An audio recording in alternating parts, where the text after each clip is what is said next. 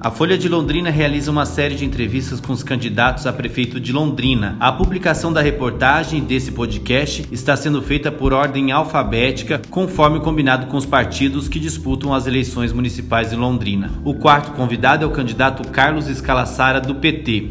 Candidato, por que é, o senhor deseja ser prefeito de Londrina? O senhor já esteve na vida pública, né, no governo Nédson, no início dos anos 2000, e por que voltar agora como candidato a prefeito? Eu decidi é, sair candidato até por conta da minha experiência e do compromisso que eu tenho com valores que me são é, muito caros. Eu militei a vida inteira na igreja, desde a, quando era criança e de forma ininterrupta, e participo atualmente da é, Comissão Justiça e Paz, da União de Juristas Católicos, da Comissão Brasileira Justiça e Paz vinculada à CNBB. Então a minha militância é, está muito é, associada à minha fé. E por conta disso, eu vejo também que a nossa Constituição, ela no seu, no seu preâmbulo, nos seus fundamentos, ela também se associa, está muito próxima do Evangelho também. Ali está é, solidariedade, fraternidade, bem-estar social, dignidade da pessoa humana, redução das desigualdades, todo o poder humano do povo, é, enfim, tem é, objetivos muito umbilicalmente ligados ao Evangelho.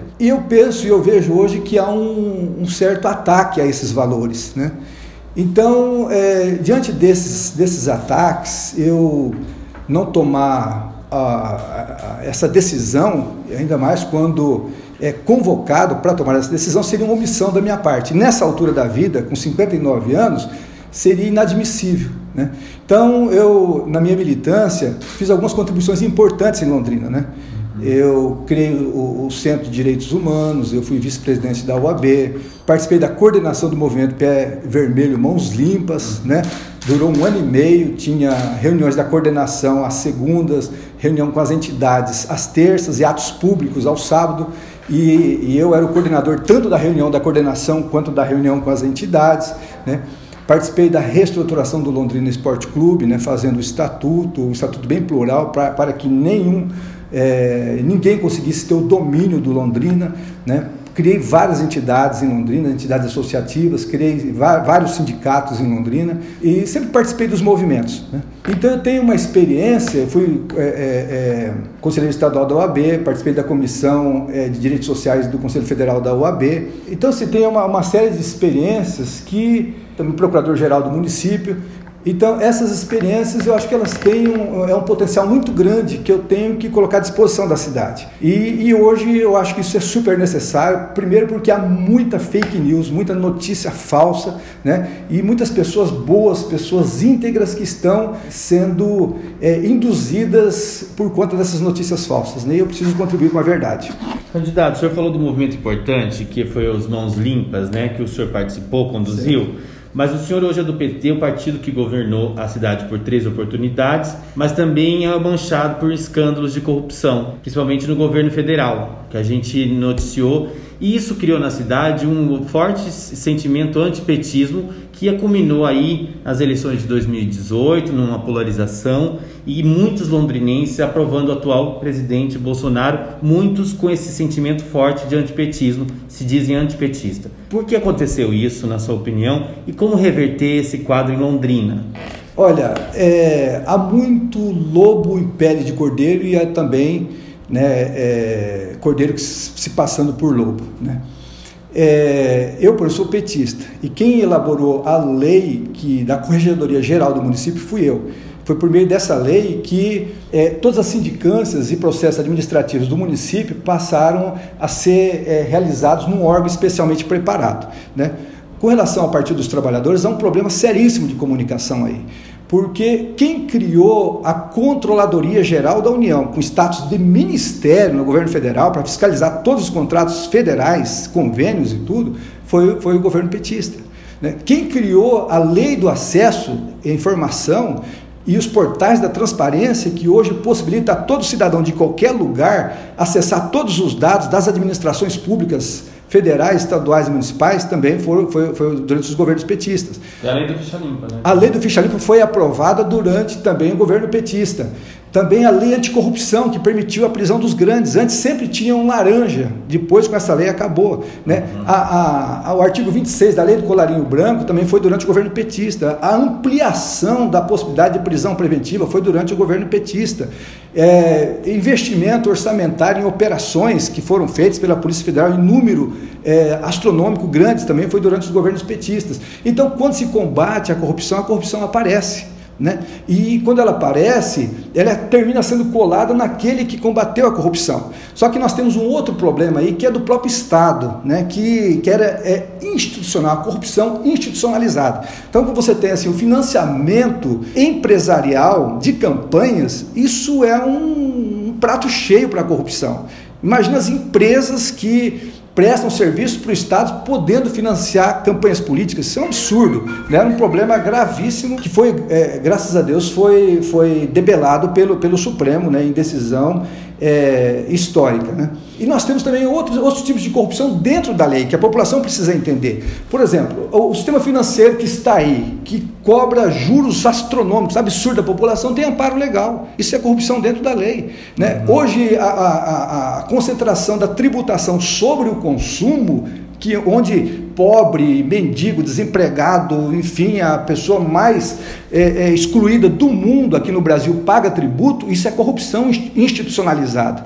Então nós precisamos ter a consciência de que a lei não se confunde com a justiça, a lei é o estatuto do mais forte. nós precisamos combater a corrupção, aquela que é, decorre pelo descumprimento da lei, como aquela que está dentro da lei e exige transformações institucionais, transformações da lei, para que se debelar a, a, a, opressão, a discriminação, a exploração. A gente precisa de democracia, precisa cada vez mais de democracia, de pluralidade, de respeito ao outro, de solidariedade. Solidariedade assim, entre as pessoas e solidariedade de Estado. O senhor acredita que o partido pode retomar o espaço que tinha, que já esteve no, é, no, em Londrina, sobretudo? Eu acredito que pode. E é, Qual é, o caminho, candidato? É, o, o caminho é a comunicação é, consciente de que essa comunicação é muito difícil, porque quando determinadas é, afirmações são feitas repetidamente e as pessoas assimilam aquilo, elas muitas vezes se recusam a ouvir qualquer é, explicação, elas já estão absolutamente convencidas. Mas a única alternativa que eu vejo é a comunicação. Primeiro, pelo que eu te acabei de dizer, pelos mecanismos de combate à corrupção. E também, contra fatos, não há argumentos. Durante os governos petistas, as pessoas tinham acesso à educação, é, havia acesso à comida, acesso à casa. É, então, há uma série de, de, de, políticas públicas de inclusão social que as pessoas se lembram e sabem que naquele tempo a vida era melhor. Uhum. O, seu, o seu plano de governo aqui local fala de governança comunitária. O que seria isso? É, governança comunitária é uma política de incentivo à organização das comunidades, das comunidades rurais, das comunidades de moradores, das comunidades empresariais, com o intuito de fazer com que esses setores é, organizados eles possam, primeiro, realizar por conta própria determinadas atividades que caberia a princípio ao Estado com a autorização do Estado. Segundo, realizar em parceria com o Estado, né, mediante convênios e, e outros mecanismos é, jurídicos que possam viabilizar essa parceria. E, então, é uma forma de fazer com que a, a população ela participe da formulação e da execução, às vezes por conta, às vezes em parceria.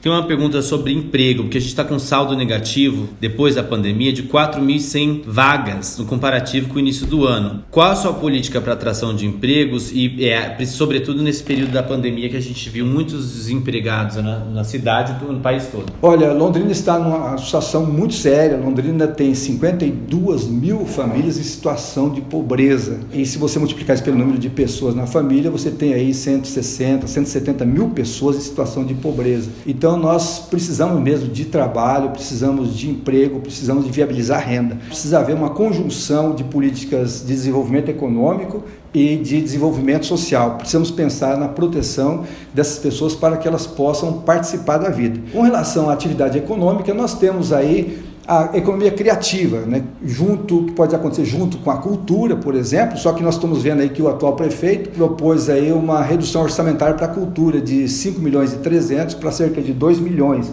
né? Do Promic. Do Promic, né? Então, a economia criativa, no que tange a, a, a parcerias com a cultura, já, já é um, um, um dificultador né, sendo aprovado esse projeto. É, com relação ao esporte, também uma, uma redução grande aí de, de 11 milhões e meio para cerca de 7 milhões e meio, né, a previsão. Mas, enfim, nós precisamos propiciar crédito para os pequenos e micros é, é, é empresários, para os microempreendedores individuais, é, para que possam é, é, produzir, para que possam negociar, para que possam comercializar. Isso é urgente. Nós precisamos de muita solidariedade neste momento, né? E solidariedade, falo solidariedade de negócio mesmo. Nós precisamos, é, não podemos desconsiderar o que está acontecendo fora de Londrina, no Brasil, no mundo, mas nós temos neste momento que cuidar da nossa casa, né? Então é, é preciso, como eu estava falando da governança comunitária há pouco, que as pessoas é, valorizem é, a, a, a, negociação, negócios entre si, né? compra e vendas entre si. Então, uma das alternativas para fortalecer é isso é uma plataforma digital, por exemplo, do, do município, é, que possibilita a toda pessoa física, a toda pessoa jurídica postar ali o seu produto é, para vender e também fazer as suas compras, estimular esse tipo de coisa. O, o, turismo rural, apesar da pandemia, ele é também uma alternativa, né? Feiras, é, espaços para o pequeno agricultor comercializar seus produtos e também é, criar oportunidades na cidade para que também os pequenos produtores, os agricultores familiares, especialmente aqueles que fazem a produção agroecológica, para criar espaços para eles poderem vender, comercializar os seus produtos e criar condições de escoamento, né? porque sem essas condições fica difícil. E nós temos que ter uma política aí também de solidariedade em termos de internet, assim, diante da dificuldade de recursos para se possibilitar, talvez de imediato, internet e banda larga para todos, é preciso que as pessoas que têm o sinal abram o sinal, é preciso colocar é, sinais, sinais de banda larga em espaços onde as pessoas possam se ter, mediante pequenos deslocamentos, ter acesso à internet. Né? Candidato, desde 2017 se arrasta na Câmara de Londrina o debate sobre o plano diretor participativo. Como o senhor tem acompanhado esse debate e quais os pontos que o senhor considera mais importantes sobre o planejamento urbano? O, o planejamento urbano é fundamental e o ponto mais importante que qualquer prefeito tem que colocar é valorização do IPU.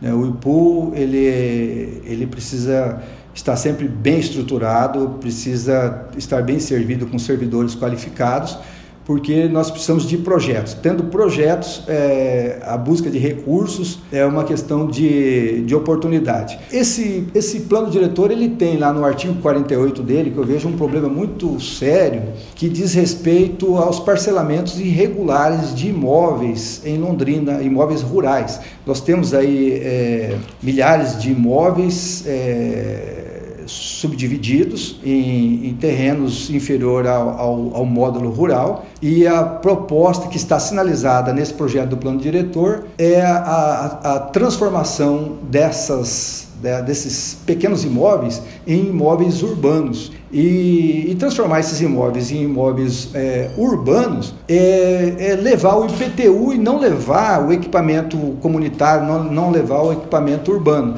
Então as pessoas vão é, pagar sem ter a contrapartida. Então eu vejo com grande preocupação, mas também vejo aspectos positivos. Eu, eu vi que houve assim, uma discussão bastante é, importante em torno desse projeto. E, Há grupos é, de empresários contra o projeto do IPU. Também tem muitos interesses em jogo, né? Tem muitos interesses em jogo. Nós temos é, certamente o interesse de pequenos, de pequenos grupos de grandes empresários, né? E, mas é importante salientar, por exemplo, nós temos um problema seríssimo em Londrina que são dos vazios urbanos, né? E, então eu estava agora há poucos dias ali perto do Shopping Norte tem um, uma plantação de trigo ali enorme, né? Ali perto do, do, do Shopping Catuaí também ali roças dentro da cidade e em lugares muito bem servidos, né? Com todo tipo de serviços públicos e também com facilidades é, da atividade econômica. Né? O senhor utilizaria esses vazios urbanos para a construção de moradias populares, por exemplo? Eu, eu, eu penso que aí nós temos que ver é, a relação do custo, né? Então, o, o, esses imóveis, eles são imóveis altamente valorizados, né? Uhum. Então, é, é, certamente que falar, olha, eu vou utilizar esses imóveis, eles são privados, teria que uhum. haver a, a, desapropriação, quanto se pagaria para desapropriar um imóvel desse, né, por interesse social, e isso não teria sentido. Então, a princípio, eu penso que é, a moradia social ela tem que ser em bons terrenos, cujo custo seja acessível, né? E penso também assim que os terrenos para loteamentos sociais não podem ser muito pequenos, porque senão você condena aquela, aquele, aquela, aquela coletividade, aquela comunidade a ser eternamente pobre, porque quando alguém melhora de vida, em vez de ampliar sua casa mais um quarto, fazer um, um, um puxado ali, ela muda para um outro lugar e, e, isso não é bom. Então eu penso que é, a área mínima, a data mínima, né, tem que ser uma data que possibilite a, a ampliação. E veja, você falando do plano diretor, nós temos é, uma série de, de, de, de propostas que ainda podem ser e devem ser consideradas né, com relação às ruas, a, a, modalidade de ruas. Eu vejo em Brasília tem as chamadas ruas sem saída, né, é, em que só entram naquelas ruas sem saída quem mora ali. Né? Então isso é um fator de, de segurança. É, em Barcelona você tem, por exemplo, quarteirões com, com, sem quinas, com cantos chanfrados. Então isso facilita a, a, a, os cruzamentos. Né? e facilita o tráfego de grandes veículos. Então, assim, são, são cuidados que, que, que a gente precisa observar agora. Por exemplo, também a fiação, fiação é, aérea, nós precisamos rever isso, precisamos de fiação é, subterrânea. É, é, essa é uma preocupação que nós temos que ter é, desde já, principalmente nos novos loteamentos. Né? Precisamos também pensar em, em ciclovias, apesar das dificuldades, hoje existem mecanismos é, em algumas cidades que funcionam como se fosse é, elevadores na diagonal. Você coloca, está de bicicleta, você põe o pé num taco e esse taco te leva lá no alto, né, é, de forma elétrica, né. E, e, precisamos também é, valorizar o transporte coletivo, porque se baratear pelo menos o preço, a meta tem que ser a gratuidade. Mas enfim, isso é um, é um processo para que é, para, para, para diminuir o número de carros na cidade, né? Então, é, isso tudo está associado ao plano diretor e o plano diretor ele tem que buscar cumprir a função social da cidade e, e garantir o bem-estar da população. Né? É uma pergunta que eu estou fazendo, eu vi que no seu plano de governo consta, é a preocupação com a Capismel, né? Sim. Há um déficit atuarial de, na casa de 2 bilhões, Sim. além um déficit financeiro já previsto para 2021. Como que o senhor pretende equilibrar essa balança em relação aos aposentados, ao, é, fundo, para poder arcar com aposentadoria e pensões? Olha, você tocou num problema gigantesco. Um problema, você já deu os números aí, né? São mais de 2 bilhões, 2 bilhões 118, uma coisa assim, o déficit atuarial. É, Londrina tem que honrar a, o compromisso que tem com os servidores que se aposentam. Que se aposentam. Então, é, a, primeira, a primeira preocupação que tem que haver é, com o estudo dessa situação. Né? Há uma comissão estudando essa situação, é, que eu saiba, ela não entregou ainda os resultados dessa, desse estudo. Essa comissão precisa entregar, ela precisa talvez ser ampliada e precisamos buscar a, a, as, as pessoas mais é, destacadas nessa área, é, melhores preparadas para tratar desse assunto, a fim de buscarmos uma, uma saída, que não é fácil para a Capismel. E, sem dúvida, continuar fazendo os repasses que precisam ser feitos. Né? Mas é uma área que eu tenho como é, importantíssima e prioritária num governo meu. Vamos falar de saúde, que também ficou evidente, a gente só, é, a gente só tem falado de saúde, né, porque o assunto mais importante em relação também por conta da pandemia que a gente está vivendo. Qual o seu plano em relação ao fortalecimento do SUS em Londrina, do atendimento, onde, onde está o maior gargalo e como resolver? O maior gargalo na saúde, na minha opinião, está na, na saúde preventiva, na, nas, na, na, nas equipes da saúde da família. Elas não estão, não existem em número suficiente correspondente a cada é, posto de saúde. Elas precisam ter é, o seu quadro completo e precisam cumprir a sua função é, específica, né? É, e não o trabalho burocrático e de, de retaguarda. Então, esse é, é, o problema. O outro que eu penso, igual na, como na pandemia, é, as decisões do prefeito nesse, né, nessa, nessa situação que nós estamos aí vivenciando, ela teria que ser tomada com a participação das principais é, entidades representativas do município. Eu penso que teria que ter havido aí um, uma, uma, um grande conselho com a participação das entidades é, associativas, essas mais conhecidas, sem dúvida nenhuma, né? mas também com os sindicatos patronais, com os sindicatos de trabalhadores, com os movimentos sociais, a Câmara de Vereadores teria que estar a todo vapor nesse debate, porque é, são decisões que não basta a, a, a, qualidade da decisão em si. É preciso que a decisão a ser tomada, ela seja tomada e daquela decisão haja é, uma orientação com autoridade e com repercussão para que seja cumprida. Né? E, então, a, e a saúde também é, é democracia. Nós precisamos fortalecer é, os conselhos locais, né, precisam ser representativos e atuantes, é, os conselhos regionais e o, e, o, e o, conselho municipal mesmo, porque a, a saúde ela é viva, essa questão da saúde ela é viva, ela está em movimento. Então, existe uma solução é, que se aplique e seja ela, então, é, a resolução, significa a resolução de tudo. Isso é uma discussão permanente e contínua. Né? Candidato, só um último assunto que a gente a gente ia tocar no Promic, mas o senhor já citou, mas vamos falar no assunto grave que se aflorou também junto com a pandemia, já estava vindo, sendo grave em Londrina, que é a questão dos moradores de rua. Segundo o último censo, mil moradores de rua no município de Londrina. Qual a sua política para a área de assistência social para tentar minimizar esse impacto né, de moradores de rua, muitos aí dependentes químicos que a gente viu?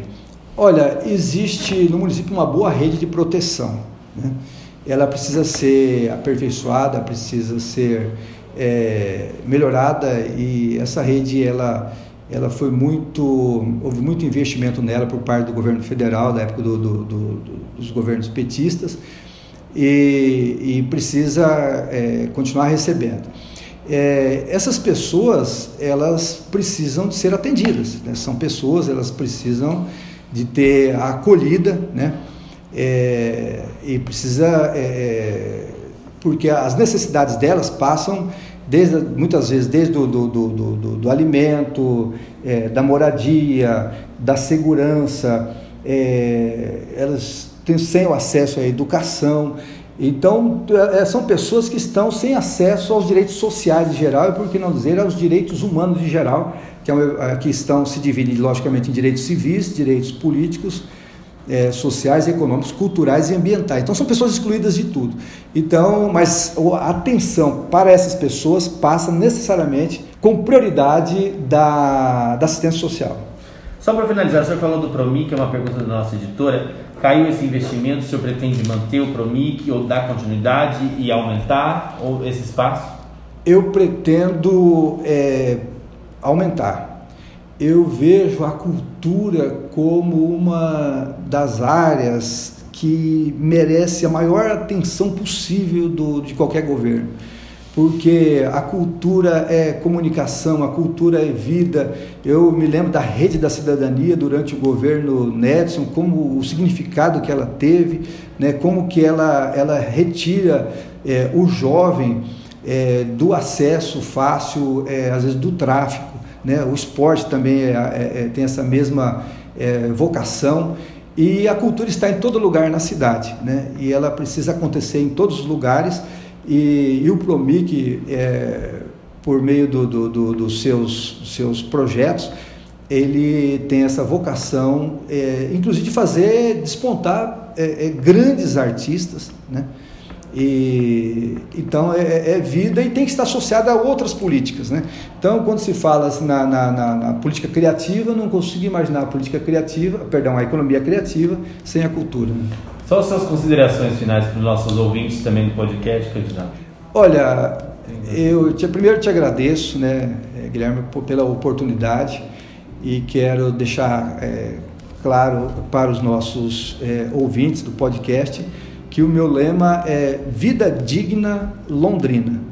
e que esse é, é, o fio condutor de toda e qualquer política num governo meu. Então eu peço para os nossos ouvintes que votem 13 na certeza de que, do que depender de mim, haverá um esforço imenso e também a minha experiência como um fator que pode fazer a diferença.